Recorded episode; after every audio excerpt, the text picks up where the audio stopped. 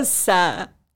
Ora, sejam muito bem-vindos a mais um episódio do Para Quem Os Tem, o podcast da Associação de Estudantes do ISA.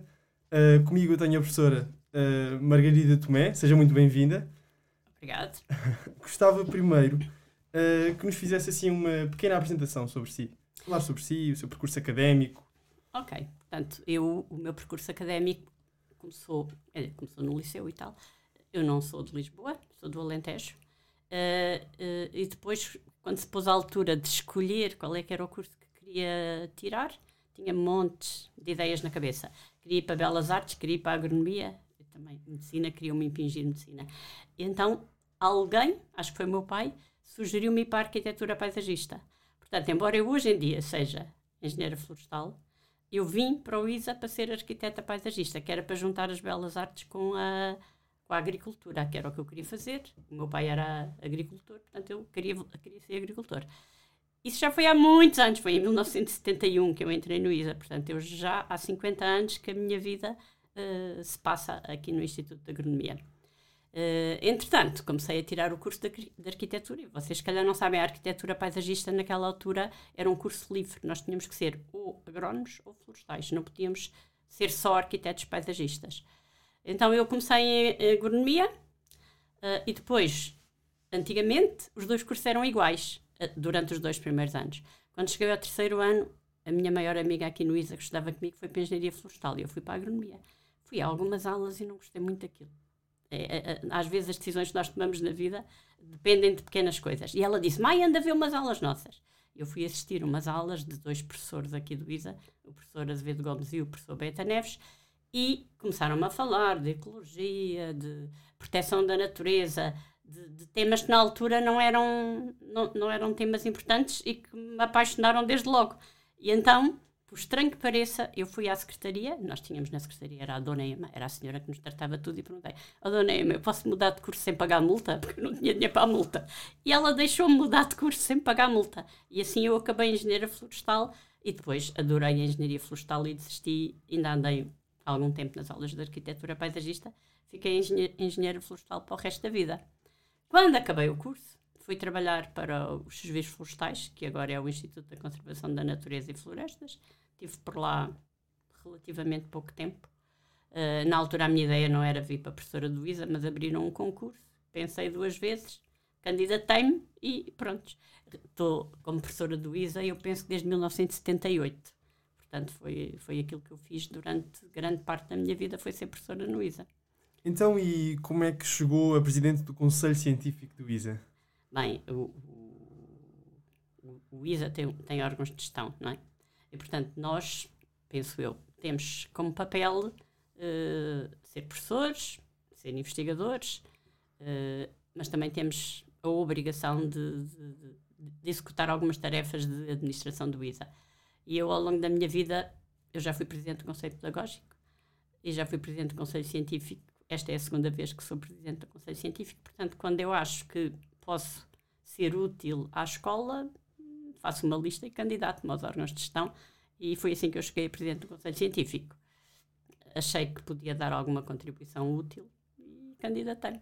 Então, e para quem não sabe o que é o Conselho Sim. Científico, consegue fazer-nos assim um pequeno Sim, resumo? o Conselho Científico é, é, é, o órgão da escola, em princípio, a tarefa mais nobre do Conselho Científico e aquela a que o Conselho Científico se devia dedicar mais é definir a estratégia científica do ISA. No entanto, são-lhe atribuídas muitas outras funções eh, burocráticas e acabamos por nos perder às vezes um bocado de volta dessas tarefas burocráticas. Eu acho que é um mal do nosso país. Portanto, nós temos tratado os concursos para professor, da distribuição de serviço docente, que na minha opinião deviam estar, devia ser tipo uma secção do Conselho Científico, mas não ser o Conselho Científico. Portanto, acabamos por vezes por não tratarmos tão bem daquelas tarefas que são mais nobres.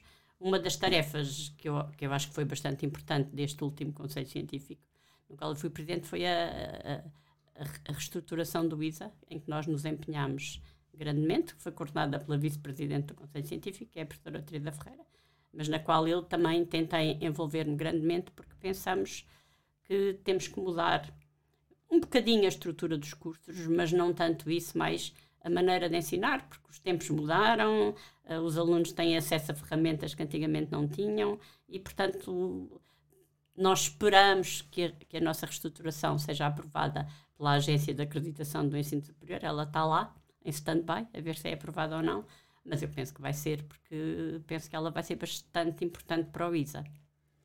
Uh, e considera então esse o maior desafio do Conselho Científico?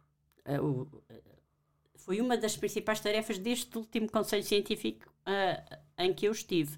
Também fizemos outras, não é? mas mais relacionadas com a, com a tentativa de aumentar o envolvimento do Instituto Superior de Agronomia em, em, grandes projetos de investigação internacionais, porque hoje em dia não se pode fazer investigação fechado num, num grupo pequeno e é um dos problemas que nós temos.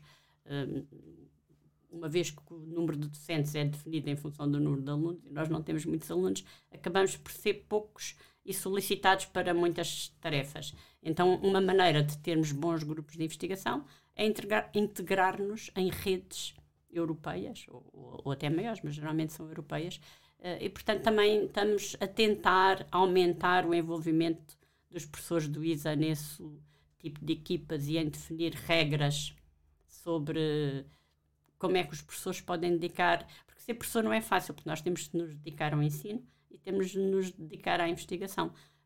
O ensino universitário é isso, o ensino universitário não é ter uns manuais como os professores de liceu têm e darem aqueles manuais. Nós temos que ensinar aquilo que está na onda do conhecimento, tudo aquilo que é novo, não é? Há, eu estou sempre a mudar e penso que os meus colegas fazem todos o mesmo, estou sempre a mudar aquilo que ensino uh, aos alunos, à medida que com os contactos que tenho, vou, ou, vou, ou nós próprios vamos desenvolvendo novos resultados e vamos integrando uh, esses novos resultados nos alunos.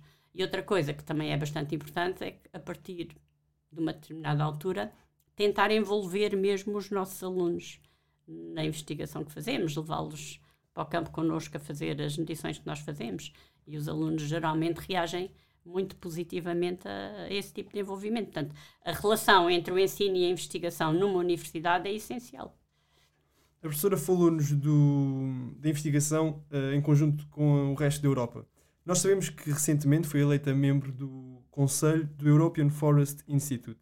Como é que foi a sua viagem até essa etapa e o que é que é o EFI? É, é assim, uh, eu, eu sempre tive, por razões várias, possivelmente aleatórias, não sei. Sempre tive um grande envolvimento internacional.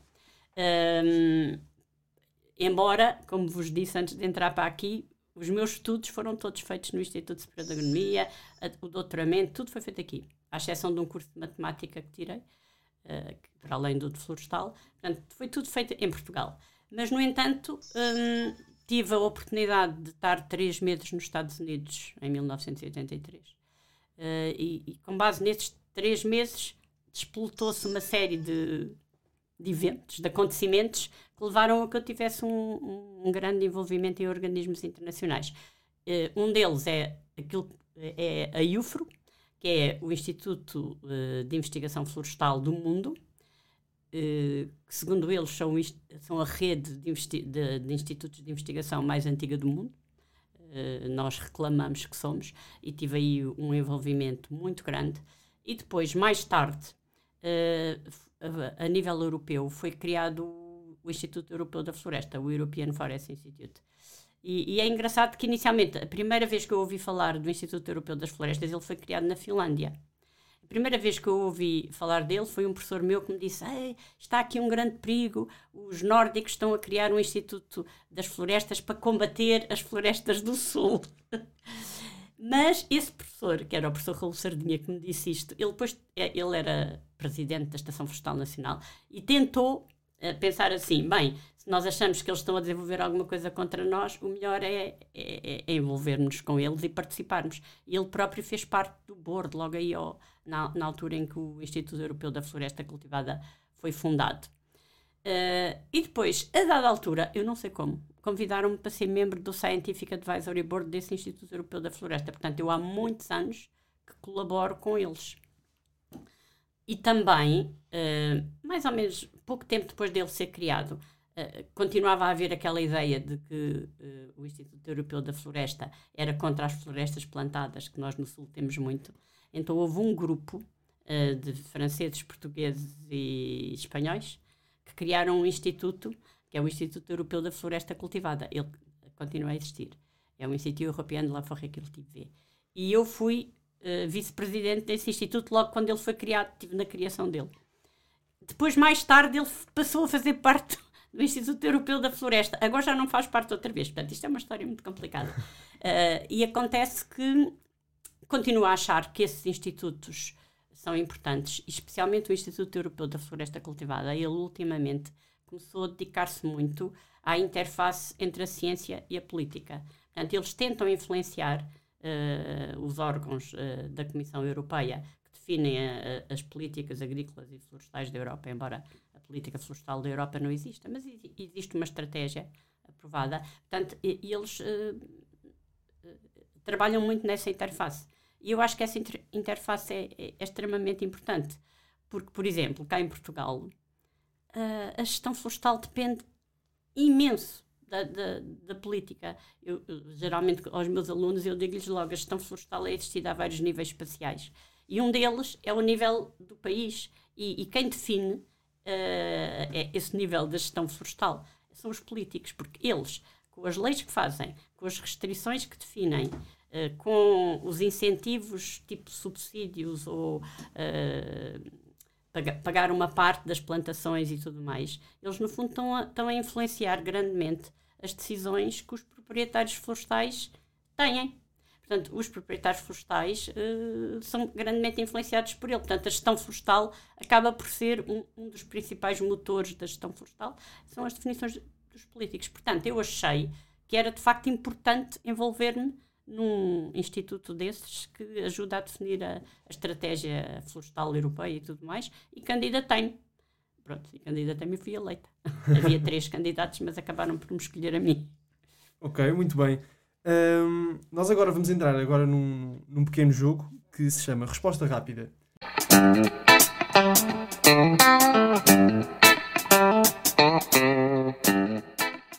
O que é que é o Resposta Rápida? Uh, eu tenho aqui quatro perguntinhas, uh, vou fazer à professora e a professora vai responder assim, quase como com a primeira coisa que vem à cabeça. Ok. Uh, a primeira pergunta é: o seu hobby favorito? Embora tenha ponto para ele, é, é desenho. Ok. a sua árvore favorita? Sobreiro, sem dúvida. o projeto que lhe deu mais gosto de participar? Uh, talvez a criação do Instituto Europeu da Floresta Cultivada. Eu gostei bastante de, de, desse projeto. E qual foi o melhor ano da sua vida? O melhor ano da minha vida. Uh, não faço a mínima ideia. Foi talvez o ano em que, em que nasceram os meus as minhas filhas. Eh, sem desprimor para o meu filho, mas elas nasceram primeiro. elas nasceram primeiro. Portanto, a minha vida mudou completamente. E, e, e, organizar uma vida em que uma pessoa é professora, é investigadora, tem filhos, é, é, é extremamente interessante. Um, ok, muito bem. Era este o jogo. um, e rapidamente vamos aqui passar a outro jogo. Sim. Este jogo chama-se Eu Nunca. Sim.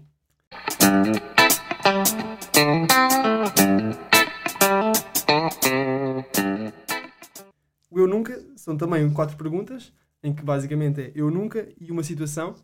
Uh, e depois a professora diz se já aconteceu, se já fez ou Sim. se nunca fez. Certo, ok. Uh, e portanto começa. Eu nunca fui a uma festa no Isa. Fui. um, eu nunca adormeci na hora do trabalho ou aulas. Eu acho que adormeci. Aulas nunca. Mas na hora do trabalho, assim, às vezes dormi. acho que sim. Uh, eu nunca deixei de ir a uma aula só porque não apetecia. Deixei, quando era aluna. uh, eu nunca passei um aluno porque já estava farto de o ver. Estava sempre isso a chumbar. Nunca, isso nunca. Não. É, o aluno tem que saber o, o mínimo para passar. Okay. Eu costumo dar N oportunidades aos alunos. Deixo-os repetir exames, ainda, mas tem que saber. Okay. tem que saber o mínimo. Pronto, é, também acho que é importante. um, e assim, ainda mais rapidamente, vamos agora para outro jogo. Sim. Que se chama Preferias.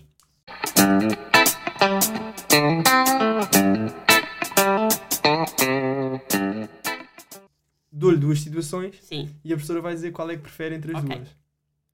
A primeira é uh, trabalhar sempre uh, no CEF ou no ISA Uh, ou viver isolada numa floresta? A trabalhar no CEF é muito melhor. trabalho de laboratório ou trabalho de campo? Campo. Plantar 100 hectares de sobreiros ou 100 hectares de medronho? Ah, mas o medronho também é bom, professora. Sim, mas o sobreiro é assim.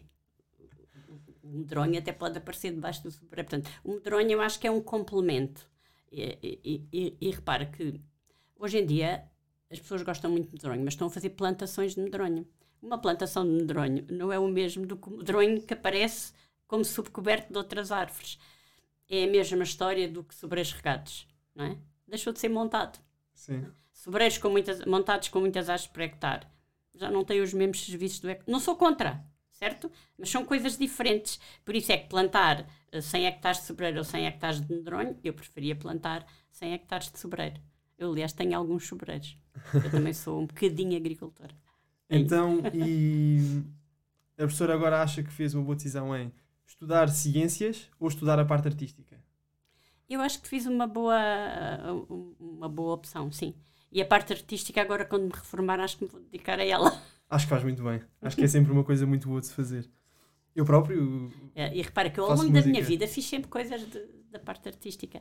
Uh, andava em concursos da areia. Eu só tive uma bicicleta porque ganhei o concurso da Antigamente, no meu tempo, fazíamos desenhos na areia e uh, esculturas na areia. Portanto, eu sempre gostei da parte artística e sempre tenta. Ganhei uma vez um concurso de desenho na televisão quando era miúda, que eu até morri. Eu nem televisão tinha e de repente estava em casa da minha avó que tinha televisão, vi o concurso, concorri e depois ganhei uma assinatura da revista Camarada. Engraçado. Portanto, eu sempre, sempre quando podia, fugia um bocado para fazer uh, alguma coisa artística. Claro que na parte artística não tenho o mesmo treino que tenho na, na parte de ciência, mas agora acho que quando me reformar vou tirar umas aulas de desenho e melhorar as minhas aptidões artísticas. Quem sabe um dia não, não, não tem um quadro famoso por aí. Pois, nunca sabe.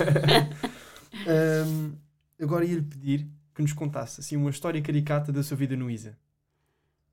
Uma história caricata da minha vida no ISA. Pode ser como aluna, como professora, investigadora. Caricata. Não estou a ver assim coisas muito caricatas. O que é, o que, é que vocês entendem por caricatas? Uma coisa uh, engraçada que tenha acontecido.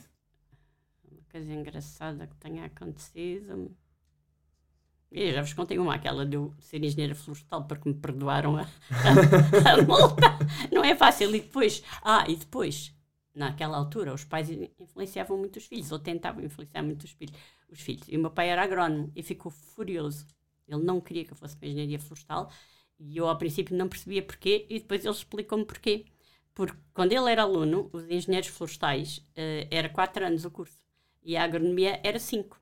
Então, ele dizia que o curso de civicultura, na altura não se chamava Engenharia Florestal, era o curso dos burros. Porque uh, a maior parte dos alunos que estudavam em agronomia não eram de Lisboa, eram da província, então vinham estudar para Lisboa. E se chumbavam, mudavam para civicultura, os pais nunca chegavam a saber que eles tinham chumbado um ano. Porque ao fim de cinco anos apareciam licenciados em civicultura. Por isso é que ele não gostava que eu fosse para civicultura. Mas pronto, eu, eu acabei por ir. Uh, mas não tenho assim, se vocês me perguntarem coisas caricatas, caricatas, eu não tenho assim muitas. Uh, consigo inventar, lembrar-me de histórias de coisas interessantes que se passaram na minha vida e de professores que influenciaram a minha vida, nomeadamente os professores de engenharia florestal, porque eu tive professores espetaculares, o professor Azevedo Gomes, o professor Beta Neves, o professor Monteiro Alves, portanto foram tudo pessoas, e outros que agora se calhar não me estou a lembrar, o próprio professor Barreto, Sardinha, todos eles, nós uh, criámos ali um, um, um, ambiente florestal e sempre tivemos um ambiente sem desprimor para os agrónomos, talvez por sermos poucos, sempre tivemos um, um ambiente diferente uh, e que para nós era, é, é, era, era, excelente. Por exemplo, eu era monitora e eles convidavam-me para ir às reuniões do, conselho de departamento, na, na, altura não era departamento, era o grupo de disciplinas. E, e quando foi fundado o Centro de Estudos Florestais, foi mais ou menos nessa altura, nós, monitores, participávamos naquelas reuniões, havia um ambiente uh, muito aberto. Uh, e, e, na altura, por exemplo, coisas interessantes no ISA, e que hoje em dia já não existem, uh, quando eu era nova, nós criámos as viagens silvícolas, que era uma coisa que era espetacular. E foram criadas quando eu ainda era aluna, arranjámos uma. O professor Azevedo Gomes conseguiu desencantar uma caminhonete da, da tropa que estava para ser abatida e que o ISA foi lá buscar e nós começámos a, a, criar essas viagens que era em cada ano todos os alunos uh, visitavam ou o norte, ou o centro, ou o sul. Portanto, ao fim dos três anos que o curso tinha na altura, todos os alunos conheciam o país inteiro. E isso era, era espetacular. E íamos naquela caminhonete que se variava, era divertidíssimo, porque a caminhonete variava-se, depois tínhamos que ficar a dormir na caminhonete, depois aconteciam sempre imensas aventuras, mas quer em termos de, de espírito de grupo, quer em termos daquilo que nós aprendíamos, eh, era espetacular. E isso foi feito durante muitos anos no ISA. E depois uh, acabou porque porque as coisas hoje em dia são mais burocráticas. Nós, para fazermos as viagens silvícolas, começávamos as aulas uma semana depois dos outros, dos agrónomos, por exemplo. Uhum. Hoje em dia as coisas são, é tudo mais burocrático. Naquele tempo a gente conseguia fazer mais experiências do que agora, porque é tudo, tudo muito definido, muito definido. Uh, Olha, desculpa, para... não consigo inventar nenhuma coisa caricata, não me estou a lembrar. Não é preciso, não é preciso, está muito bom, professora. Uh, para finalizar, uh, uma pequena mensagem para os futuros alunos do ISA. Os futuros alunos do ISA, é assim, é, é, não é bem para os futuros alunos, é para aqueles que nem sequer pensam vir para o ISA. Eu acho que muitos alunos que estão este ano no décimo, décimo primeiro e décimo segundo, nós não conseguimos passar-lhes a mensagem do que é que é ser engenheiro agrónomo e ser engenheiro florestal. Porque nós, em conjunto, engenheiros agrónomos e florestais, nós somos os verdadeiros gestores do ambiente, acho eu. Uh, e as pessoas não nos veem como tal.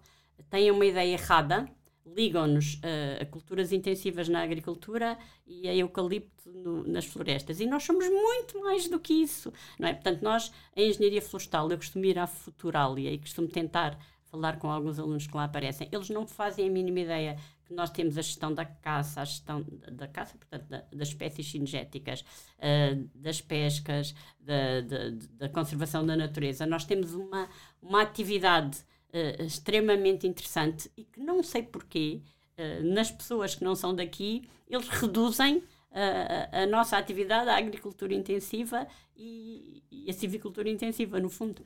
E o erro é nosso, temos que passar a mensagem e temos que explicar que nós podemos fazer muito mais do que isso, e especialmente na área florestal, na agronómica talvez também, mas eu conheço melhor na área florestal, neste momento há emprego para todos os alunos que quisessem vir para cá. A gente não consegue, estão-nos sempre a pedir. É assim, quando eu digo que há emprego, não é emprego para ficar rico, porque geralmente não são empregos uh, em, em, em, que se ganhe muito. Mas isso é uma. Uh, como há tanta falta, se calhar vai começar a acontecer, não sei. Mas que são empregos interessantes e que dão, dão algum, alguma garantia da pessoa conseguir sobreviver com dignidade, mas não são, tipo, os médicos conseguem ganhar mais do que os engenheiros florestais. hoje em dia, houve uma altura que, as, que os engenheiros florestais uh, não eram muito procurados, mas hoje em dia, com todos estes programas que existem de fazer planeamento regional, uh, os florestais são extremamente importantes nessas equipas e estão a ser extremamente procurados. E os agrónomos possivelmente também, embora eu não conheça tão bem essa área. Ok, professora, muito obrigado por ter vindo aqui, por ter estado connosco. Ah, eu também gostei de estar aqui com vocês. uh, foi mais um episódio do nosso podcast e até um próximo. até um próximo. Ouça!